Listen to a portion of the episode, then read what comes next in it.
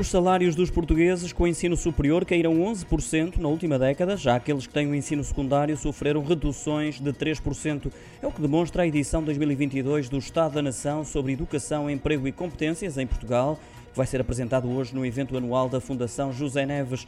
Já os menos qualificados, ou seja, aqueles que apresentam apenas o ensino básico, tiveram aumentos, mas pouco significativos, a rondar os 5%. Contas feitas, uma das conclusões que se retira no relatório é que os incentivos para prosseguir com os estudos estão comprometidos, apesar de se continuar a defender que estudar compensa. Outra conclusão retirada do relatório é que Portugal tem o sétimo nível salarial mais baixo no conjunto dos 27 países da União Europeia. Isso também acontece porque que o país tem perdido terreno em relação à concorrência no que à produtividade diz respeito. Lembra o relatório que o aumento dos salários depende da produtividade. A esse nível, Portugal caiu de 70% para 66% da média europeia de 2013 para 2019 e nem o aumento assinalável das qualificações das gerações mais jovens inverteu essa tendência. Este dossiê destaca assim a necessidade de criar condições para o aumento da produtividade e dos salários, garantindo também que se promovem os incentivos à aposta na educação O evento anual da Fundação José Neves, que hoje decorre, conta,